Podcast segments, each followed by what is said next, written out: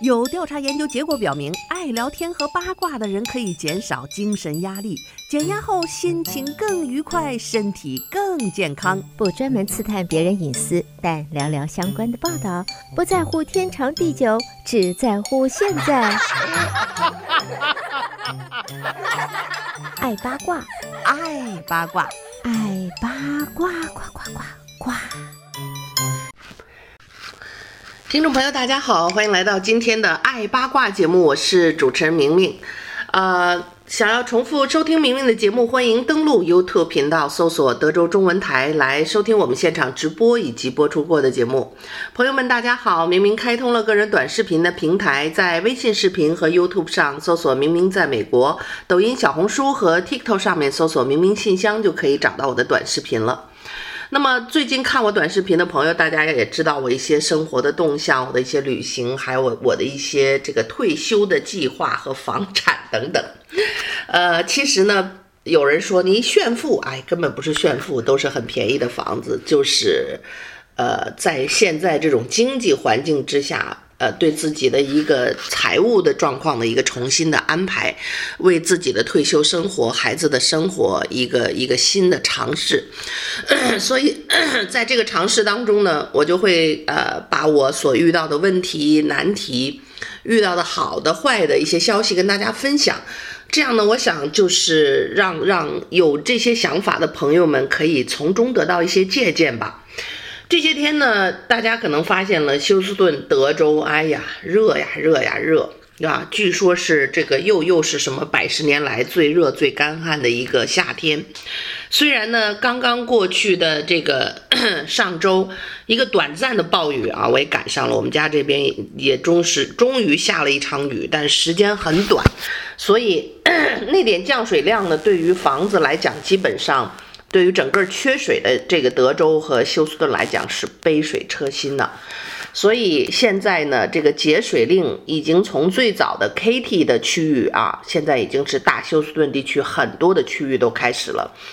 那么我们家这边也开始了，啊，房子呢，我我们家这个区域不知道是是是跟你你是不是一样的地方，所以你要看你当地的一个节水令的通知。我们家这儿呢，房子双号尾数的，比如说是以二和零结尾的双偶数的这个双号的房号的，我们家现在是周四和周日晚上啊，在晚上的特定时间才可以给庭院浇水，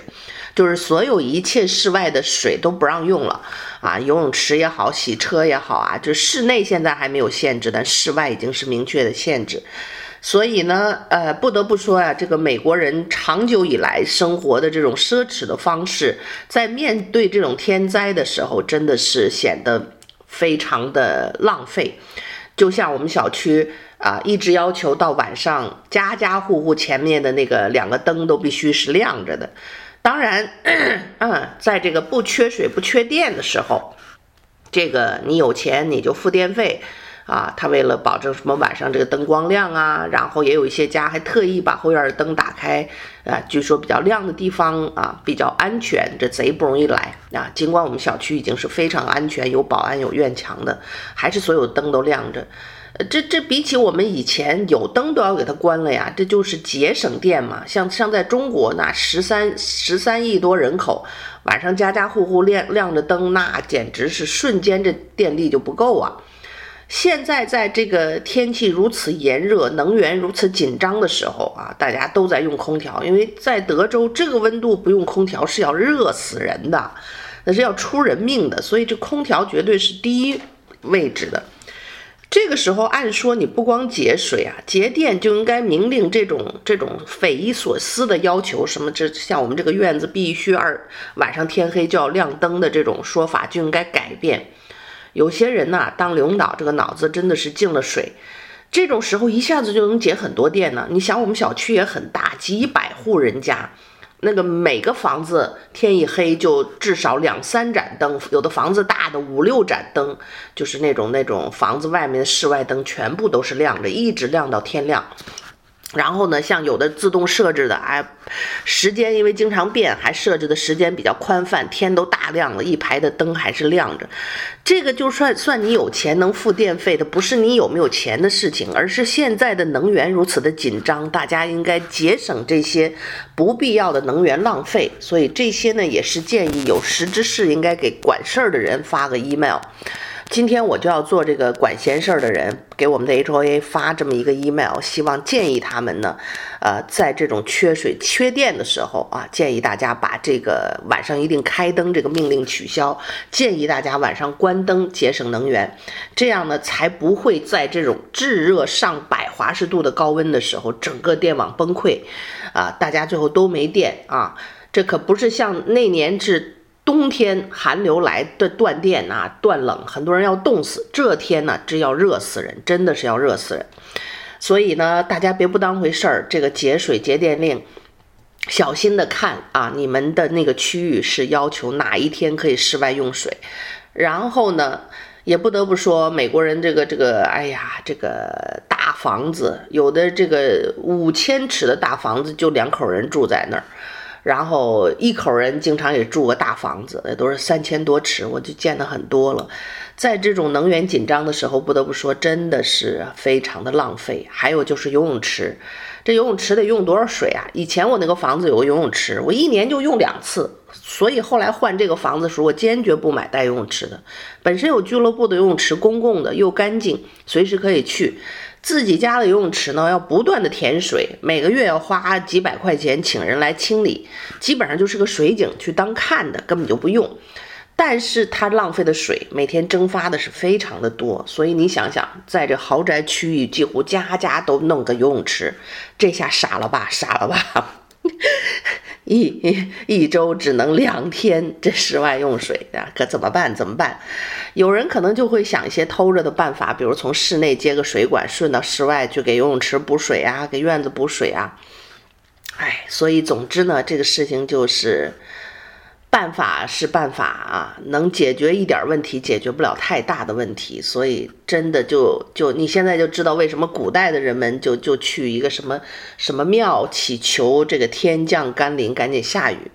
那时候不下雨，真的是旱灾呀，这个粮食没有。人就是要要有很多的人死去，这不比一次 COVID-19 夺取人的生命啊要要差。那个时候，所以真的是靠天吃饭，靠天活命。现在的科技进步呢，我们好了很多。就就算这样的干旱，大家有存粮，有现今的高科技可以熬过去，不至于那么多的人去遭受生命的危险。但是如果这个天气不转变的话，这个。节水的措施会进一步严厉，人们的生活也会进一步的啊面临这个非常严峻的考验。呃，因此呢，在这儿就提醒大家，能省电我们省电，那能省水省水啊。还有就是德州真的是应该晒衣服，我自己都 feel guilty，都觉得 这个每天哗啦哗啦，有孩子啊，又很爱脏，夏天衣服又很容易出汗。每一两天就洗一大洗衣机的脏衣服，洗完了还要用那个 dryer，那烘干机那全是电呢，一转一个小时，烘不干。还有时候这么大的太阳在外边，嗯，你说如果院子尤其是侧面又看不着人的时候，就拉个晾衣绳再晾晾衣服怎么样？而且那个太阳晒过的衣服被子，有一种太阳晒过的香味儿。我记得小时候经常闻到那个味道，因为我妈妈小小的时候，妈妈晾衣服，我经常去收衣服。他很喜欢闻那个太阳晒过的床单、衣服的那个阳光的味道。大德州这么好的太阳不让晒衣服，哎，这都都真是匪夷所思，好吧？停止停止这个 notice，所以提醒大家这个要注意你们的这个通知啊，违规从两千美元起。以前是说一百美金到两千美元，这两天我听说是直接就到两千美元，来以此来啊来严厉的让大家知道这个节水令的严厉程度。那还有这个邻居群里的开玩笑说啊，只要我们大家不互相举报没事儿。你知道他那个像我们小小区，我们每户人家有两个 meter，就是有两个水表，一个水表是室内的，一个是室外的。你用不用水这个 meter，水电公司都不用来看你在那儿浇水，还抓个实锤，看你那个水表就知道了。你不该用水的时间，在这个周一的大白天，看见你家那个室外水表增上去了，好，这就是罚款的依据。你还呃什么等着这人举报？你以为神不知鬼不觉？我们家住得远，没人看见。邻居说好了，我们不举报，没用。水公司那水表就就是证据，然后一张两千美金的罚单就要来。所以大家一定当回事儿哈，不了解情况的赶紧跟邻居啊、周围的 HOA 了解一下控水令，不要犯错误。哎，这个我记得上周节目跟大家聊过，这个现在 UPS 卡车司机罢工成功啊，年薪已经达到了十七万美金。但是呢，这很多人担心呢，卡车司机 U UPS 司机涨价了，那啊，其他的司机也要涨价。最终呢，这个结果就是又回嫁到我们的商品和消费者身上，最终造成继续的通货膨胀，因为物流的成本在继续上涨。这两天大家看到油费已经很贵了，又又涨到三块七毛多了。呃，油在涨，司机的这个工资在涨，这所有物流的成本，你的吃的喝的，我们什么东西都需要运呐。最主要在美国这种大平原都是靠陆运的，这卡车司机的。油费一涨，卡车这司机工资一涨，我们的物价就在涨，所以生活成本是节节的高升。那么最新的一项调查表明，美国人对自己的财务状况是越发的感到不安呐。拥有一份高薪工作是一回事儿，感觉到自己财务安全是另外一回事儿。那么根据彭博社的一个一个调查显示，即便是美国的这种高收入人群，医生、律师啊。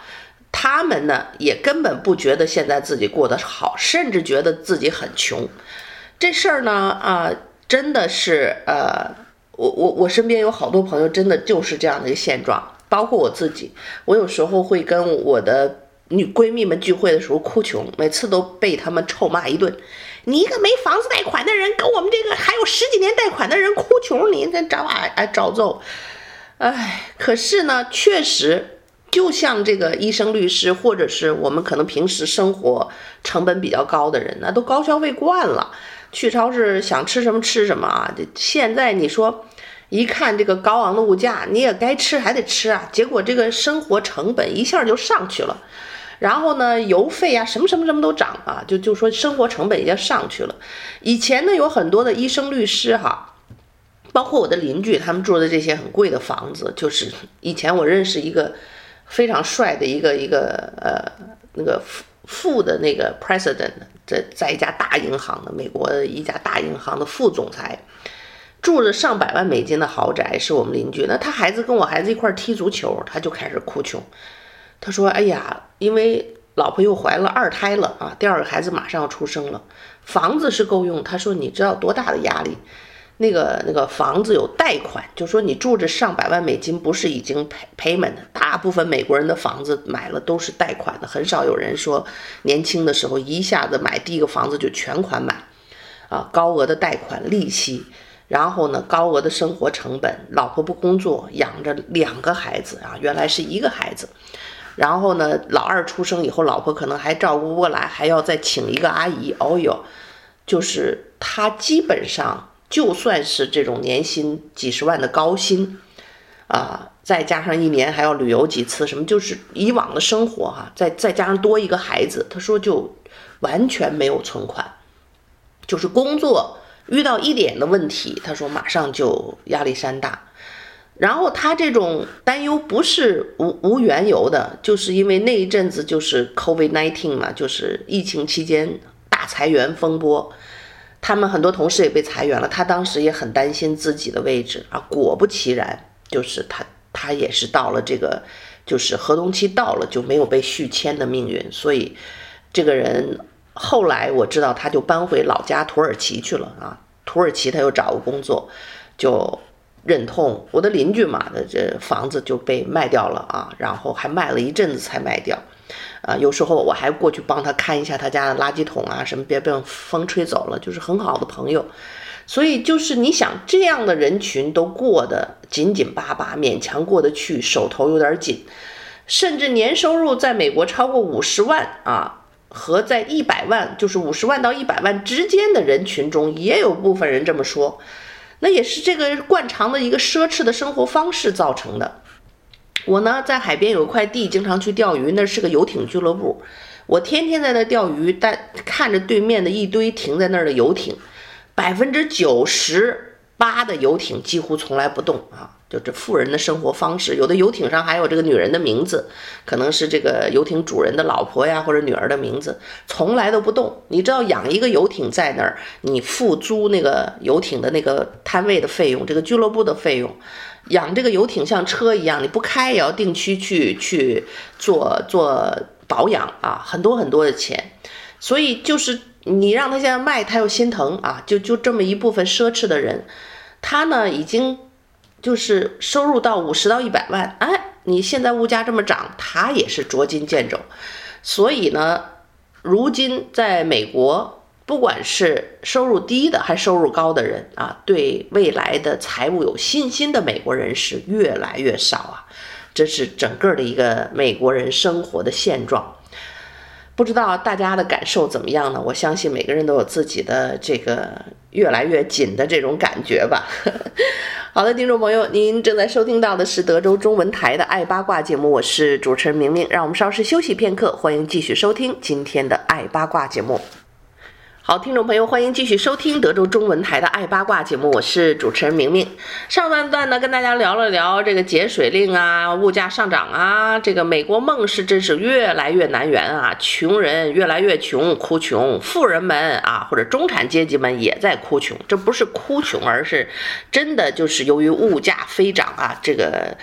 生活成本上升啊，所有你以前习惯了的生活方式，你仍然过着同样的生活方式，可是钱呢却花得越来越多，这就让很多的美国人，包括年入百万的人都对自己的财务状况都感觉到没有安全感。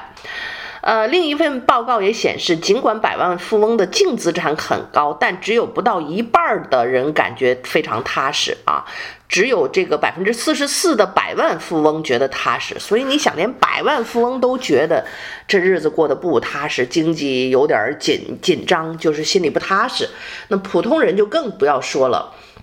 怎么样才能让人感觉到富有呢？更多的人的回答是更多的钱，但是大多数人说他们需要一百万元的银行存款才感觉富有。但是高净值人士的要求啊要高得多，很多人一百万的存款根本不够，他们需要三百万以上。三分之一以上的人说至少有五百万美元以上。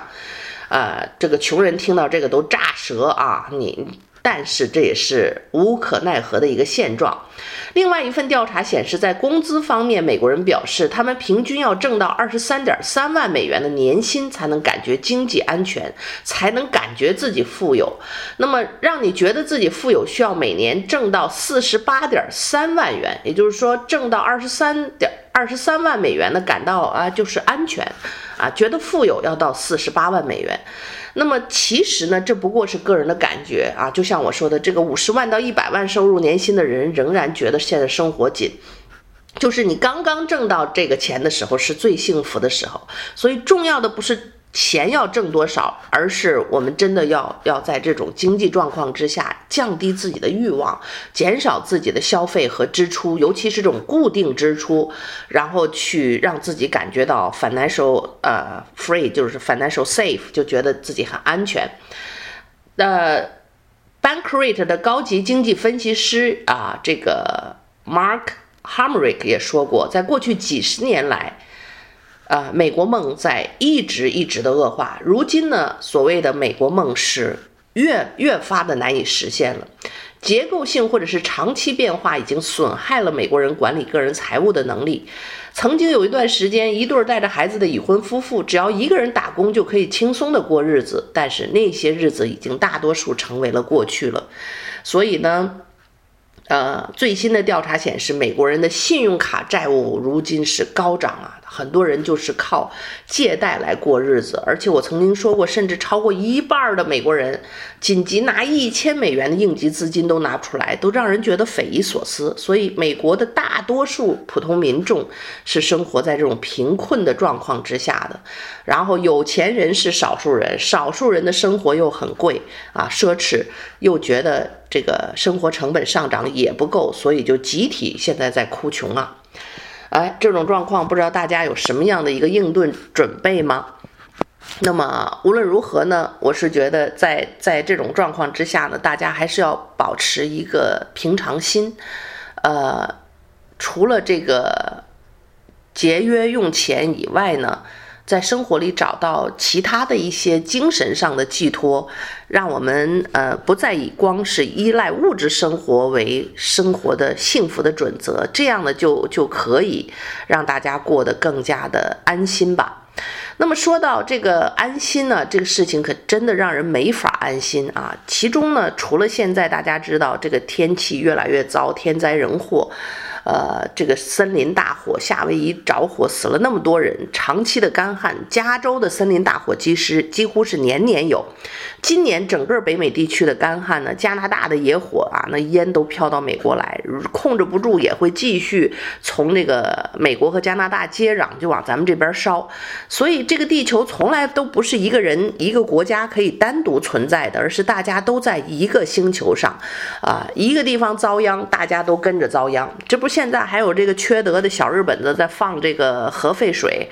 哎呀，也是搅得全球人们心里都惶恐啊！而且据说什么这个这些天有人又开始抢海盐啊，我我没抢盐，我还真是要要去超市就买了一些那种干的鲜贝，就是就是我们的那个干贝，有的一些以前是日本产的，也有，因为搞不清楚产地嘛，他给你挂上产地是哪儿，你哪知道啊？那个东西做汤啊，有时候做菜很鲜啊，干贝啊。从此以后呢，因为这个。贝类是特别容易吸附海水里的有毒物质啊，或者是这种核辐射物质的，所以呢，将来的产品你真的是不知道它们产地的话，就这个安全系数比较下降。所以我自己真的是买了一罐子，但那个东西你也不能存太多啊。它虽然是干的，但是你用不完，时间久了也会坏掉，所以浪费，所以只能买一罐子吧。啊，争争取能用久一点啊，至少现在买的海鲜还是安全的。那么这个二十四号，八月二十四号开始，日本这个东京福呃，日本这个福岛核电站的废水就开始排放了。哎呀，这个太平洋遭殃啊！这洋流一一一一动啊，很快到了夏威夷，再到美国加州。呃，虽然有人说呢，这个洋流好像不是那么深，对于深海鱼类影响不大。问题这不是自欺欺人吗？你是海水是表面还是深度？它终究是在一锅汤里啊。这个这个什么时候混一混，上下这个也是很容易串通的。而且核辐射物质也不是那种浮游植物在水的表面上待着。它是在水中间的这样一个状况，想想就真的很让人忧心呐。尤其是我们这些海钓爱好者，啊，非常喜欢钓鱼，以后这鱼都不敢吃了，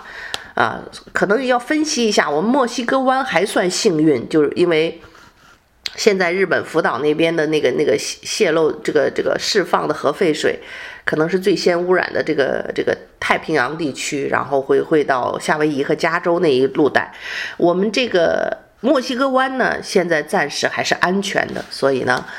呃，暂时没有太大的问题。过一阵子啊，随着继续排放啊，这个整个地球也就很快，慢慢的也就都是到处都是了。这个没有办法的现实。